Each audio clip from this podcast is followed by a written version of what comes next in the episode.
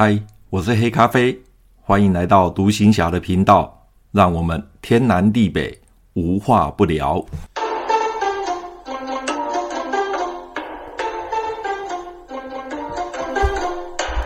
马祖当兵去，今天我们要来聊聊的，就是在我当兵的这段期间，遇到一位很好的长官，也是一个很矜持干练的炮子部副指挥官。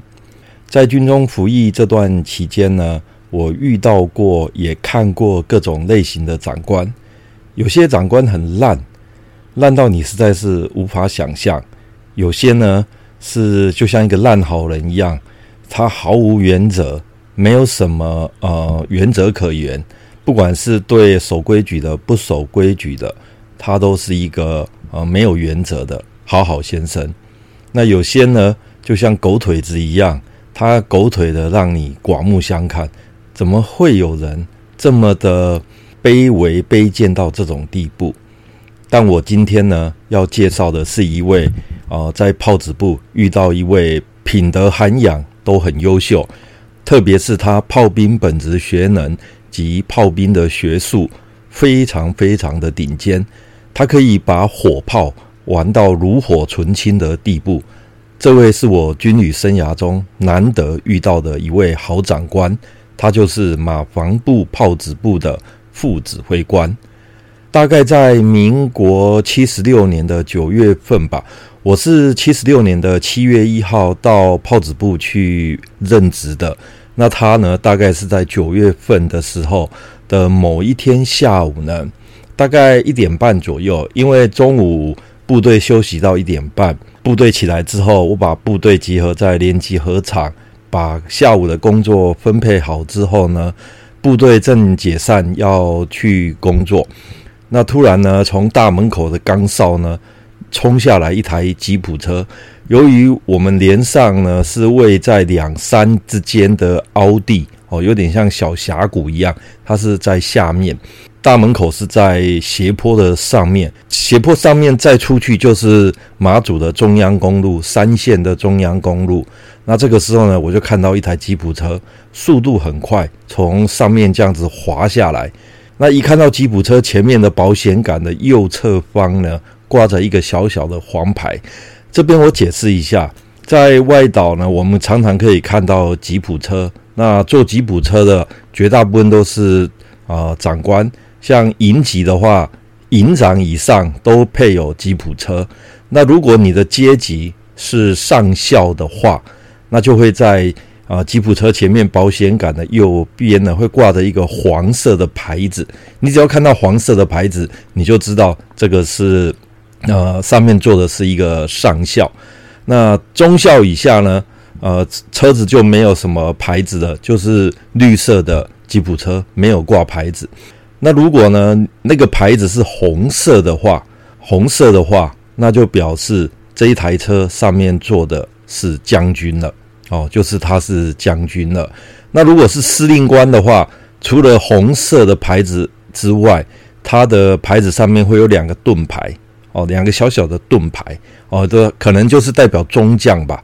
那如果是副司令官的话，就是一个盾牌，哦，一个盾牌，哦，这是在马祖的高阶将官，他们搭吉普车的时候，你从吉普车的保险杆上面就可以判断出这个人的阶级，哦，这个人的阶级。那这个时候呢，从上面滑下来呢，果然呢是一个黄色的牌子，那下来的。真的就是一位上校，因为那个牌子上面就是挂着啊黄牌。那如果这台车本来是挂黄牌，那车上坐的不是上校，而是中校的话，那驾驶兵呢会把那个黄牌给抽换掉，哦，会把那个黄牌给抽换掉。那没有抽换掉的话，那就是一个上校。那果然下来的就是一个上校。那这个上校呢，我并不认识他。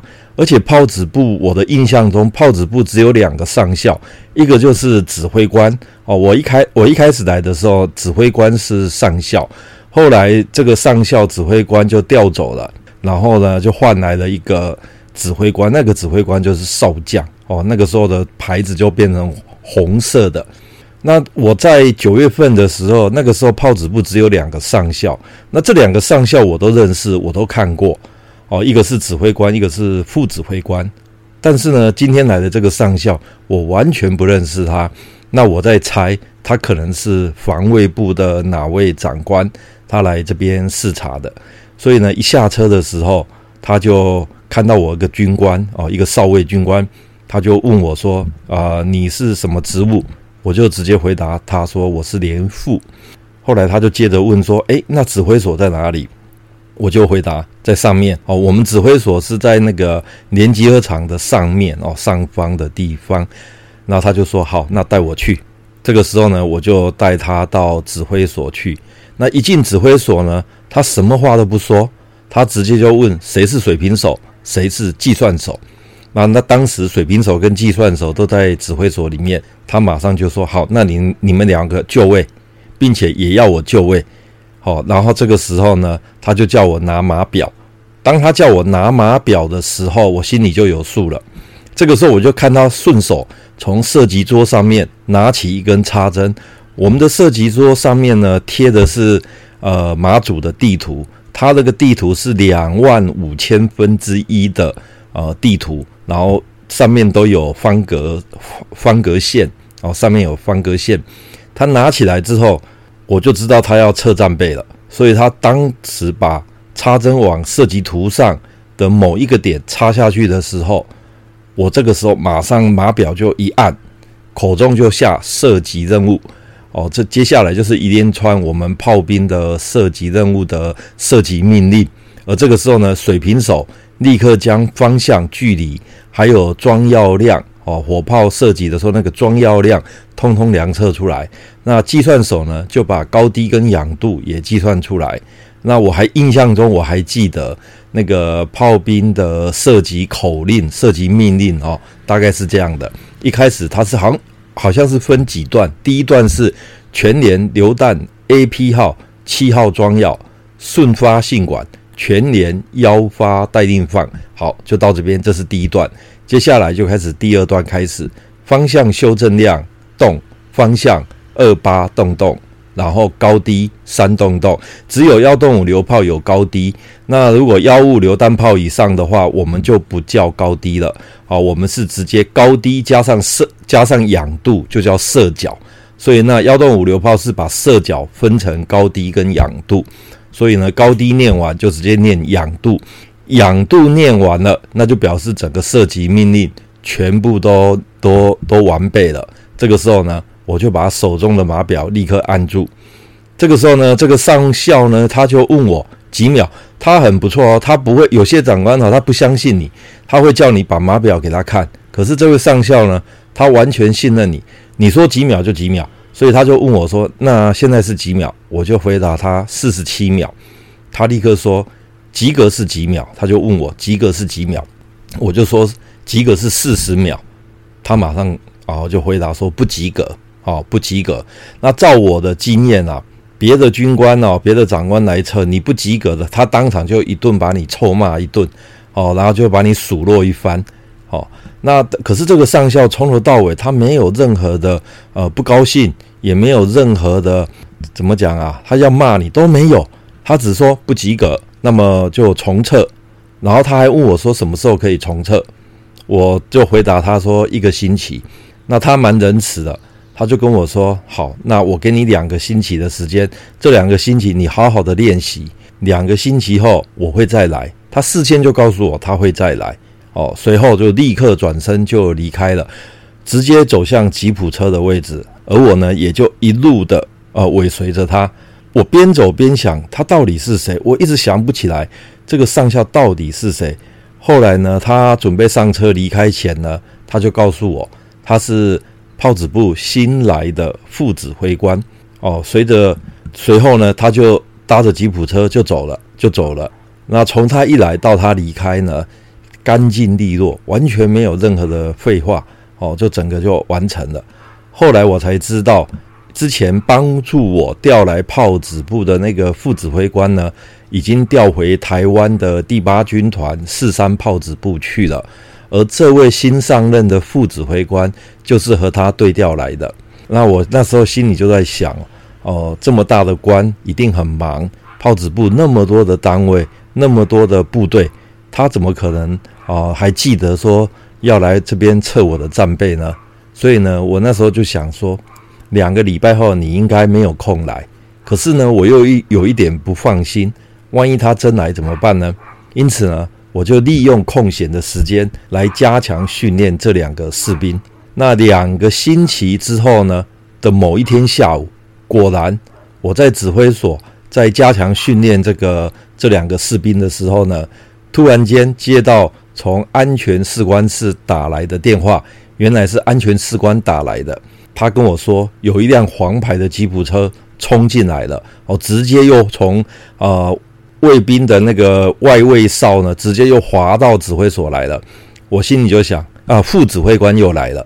那他真的是说到做到，没有多久呢，他就进到指挥所，然后一见到我就问准备好了吗？我就说准备好了。此时他看到我手中呢正拿着码表，然后立刻呢又拿起插针了，然后就问我说。准备好了，那我要插喽。那我就说好，他就往射击图上再插上去，跟上一次一样的动作，还有整个射击命令，我们从头再来一遍。结果呢，这次测验的成绩是三十二秒，哦，三十二秒已经及格了，因为及格是四十秒，他整个测验结果是三十二秒。但是副指挥官呢，他认为。可以再更好一点，所以三十二秒虽然及格，但是他还不是很满意，所以他跟我说还可以再好一点，就对我说下星期我们再测一次，希望比这次更好。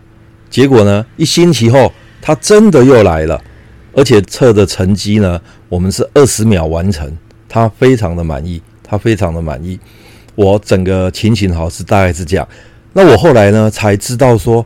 他是全南竿的炮兵部队，他都去测验，哦，所以他测完我们，他可能下一站又到下一个连去测了，哦，所以他整个南竿他就这样子，每一个炮兵连他就去测验，一直测到他全部都满意了，整个南竿炮子部的炮兵连全部他都满意了，然后他就每个星期二把我们全岛的各炮连的连副、水平手及计算手。全部集合在炮子部前的操场上集中上课及训练，最后呢，再让我们回到各连队跟炮阵地还有观测所做全程的连线演练。我们炮兵的科目，它是一关一关，一个科目一个科目的上课训练，然后演练，上课训练，然后这样子联合演练，最后都熟的时候呢，这个时候他就开始。练习炮兵的最高团队合作，TOT 同时弹着射击。TOT 射击呢是专门呢是在打海上目标、水上目标的，是打船团的。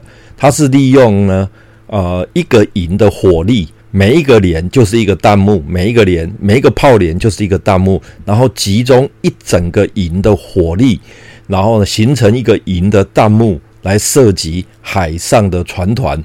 或者是水上的呃移动目标，这个 TOT 射击在炮兵来讲是呃最难的呃团，因为它是要整个团队合作，所以它的难度是最高的。那同样的呢，它是最能看出整个炮兵营或炮兵部队团队协同合作的演习，所以难度非常的高。我们就这样呢。整个南竿的炮指部的各炮连呢，就被副指挥官这样子整整的训练了一年，也就是操了一年。那这一年的训练呢，我终于把炮兵学校所学的炮兵学术跟实际的操练呢，整个结合在一起，那让我真正的融会贯通炮兵的全班射击技术。当时这位副指挥官呢，他还教导我们在看不到其他火炮的情形下。借由天上的星星来指挥其他看不到火炮一起射击，这是怎么讲呢？就是说，比如说我们有六门炮，那只有一门炮看得到目标哦，一门炮看得到目标，这个时候就是打所谓的直接瞄准射击，不经过指挥所，不经过指挥所，由看得到的那一门火炮，然后呢，借由天上的星星或者是白天的时候呢，是这门火炮可以看到另外一门火炮，那其他火炮完全看不到目标，但是这一门火炮可以看到另外一门啊、看到目标，但是它同时也可以看到其他火炮。这个时候呢，借借由这门火炮哦，来把整个射击资源转移到其他火炮。换句话说，就是把可以看得到目标的这门火炮当作是一个方向盘。方向盘不是我们开车的那个汽车的方向盘，方向盘是我们炮兵在做测地、在做呃射向赋予的时候所使用的测量仪器。那它就是把这个火炮当作是方向盘来指挥其他的火炮一起射击。哦，这是我在炮兵学校没有学的。那事实上说穿了，它就是一个数学三角函数的变化使用。但是呢，它可以把它呃灵活的运用在呃火炮上面哦，然后把火炮呢借由三角函数的关系呢玩得出神入化哦，这就是我在炮兵学校呢把炮兵的学术借由实地火炮的操作呢把它融合在一起，融会贯通。所以这一年呢，在他的训练之下，我们南竿防卫部的各炮兵连的战力大大提升，火炮射击呢也越来越纯熟。这时期呢，也是南竿炮兵部队战力最强的时期。这位副指挥官除了炮兵学术超强之外，他对于部队的训练更是精实啊。部队做不好，他从来不疾言吝啬，也不会骂人，只会不断的重复的训练，直到他满意为止。我和他相处了一年，我从来没有看到他骂人，他对人都是客客气气的。那你有问题，你跟他讲，他一定回答你哦，他一定回答你，他完全没有任何官架子。那他每一次来我连上呢，他就是都问我训练的事，他什么事都不会问，他就问训练的事。这也是我在军中哈，我真正体会到有本事的军官，他就是管战备、管训练；那个没本事的哦，没有什么能力的、没本事不好的，他一来就是检查厨房、检查内务、检查有没有草有没有割，然后呢，地上有没有烟头，然后呢，有没有落叶。这些就是没有能力的的军官，他没有什么本事，他就是只能管这些。哦，那有没有灰尘？有没有有没有脏乱？他就是管这个。那真正有能力、有本事的，就像这个副指挥官，他直接就是管你火炮训练，管你战备训练。哦，那他的能力又强，你有任何火炮炮兵的学术，你问他，从来没有被被我们问倒过，他从来没有被我们问倒过。所以呢，这一年我跟他的相处呢。我真的是看到他的为人，再加上看到他非常的注重训练，哦，非常的注重训练，这点是让我对他非常非常的佩服，哦，非常非常的佩服。那他每一次呢来连上就是找我，哦，就是找我，因为找我就是关于火炮训练的问题，因为在整个六四两营第一连的炮兵的训练几乎都是落在我的身上，都是由我在训练火炮射击的。好，那弄得士官兵呢，只要看到副指挥官来，他就会，他们就会主动通知我去陪他。那我记得有一次，我陪副指挥官在我们的营区里面哦，在逛的时候呢，他就跟我聊天，然后他就对我说：“那个环境打扫一天只要做一次就好了，那个树叶落下来扫一次就好了，因为树树叶每天都会落，风一吹它就掉下来，所以不要浪费时间去打扫哦，一天。”打扫一次就好了啊，一天打扫一次就就就好了。军人的本务就是战备训练，其他的都不是最重要的。所以在他的眼里，就是训练、训练再训练。他也是我军旅生涯中遇过让我最佩服、最敬重的长官。今天我们中华民国的高阶军官，如果都是像他这样子的话，国军会不会强盛？我不晓得。但我相信国军绝对不会弱，因为现在的军队看到的都是在做表面功夫。这副指挥官做了战备训练，他是外表都看不到的。你训练巧好不好？你有没有能力？呃，演习打仗，外表是看不出来的。除非你真正的演习一次，那时候才大家才看得出来。可是呢，这个军官呢，他完全不做表面功夫，他就是老老实实的、踏踏实实的做。我们炮兵该做的战备训练，好，这是我在军中遇到让我非常敬佩也非常的怀念的一位长官。他姓邱，好，他姓邱，好，邱副指挥官。我怀念你。好，今天的节目就讲到这边，拜拜。